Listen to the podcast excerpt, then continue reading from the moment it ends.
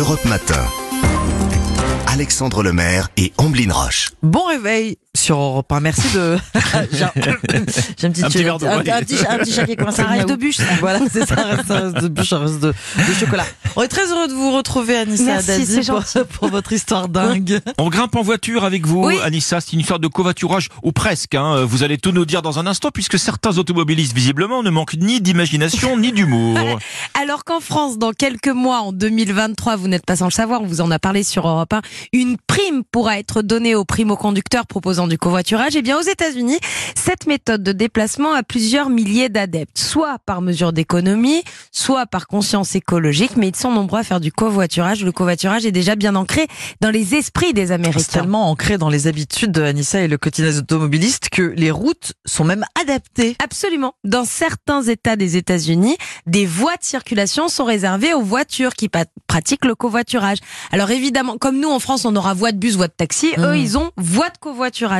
Alors évidemment, pour emprunter cette voie bien plus rapide que les autres, il faut être au moins deux dans la voiture. C'est le principe du le covoiturage. principe, a priori. Et c'est là qu'arrive mon histoire dingue de ce matin, puisque la semaine dernière, en Arizona, un agent de police a arrêté un conducteur qui circulait dans cette fameuse voie de covoiturage avec un passager assez suspect. Ah. Plus que suspect. Déjà, à première vue, de loin, le passager était ouvert. Ah mince Donc, bah oui, non, c'était Pas pas qu'il était malade. Ah oui, d'accord, il était pas malade en voiture, c'est pas qu'il supportait pas le trajet, c'est que le conducteur avait en fait installé une énorme poupée gonflable taille réelle du Grinch. Même si euh, c'est, euh, on le sait, la mission du Grinch au cinéma de ruiner Noël avec humour, même si on adore le Grinch et qu'il nous fait beaucoup rire, qu'il a fait rire des milliers de spectateurs, le policier ne s'est pas laissé attendrir devant cette grosse poupée gonflable du Grinch. Il a bien donné une amende au conducteur.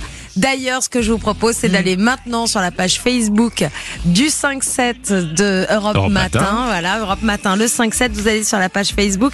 Vous verrez, bon, le visage du conducteur est flouté, mais vous verrez bien l'énorme Grinch qui était à côté de lui sur la place passager.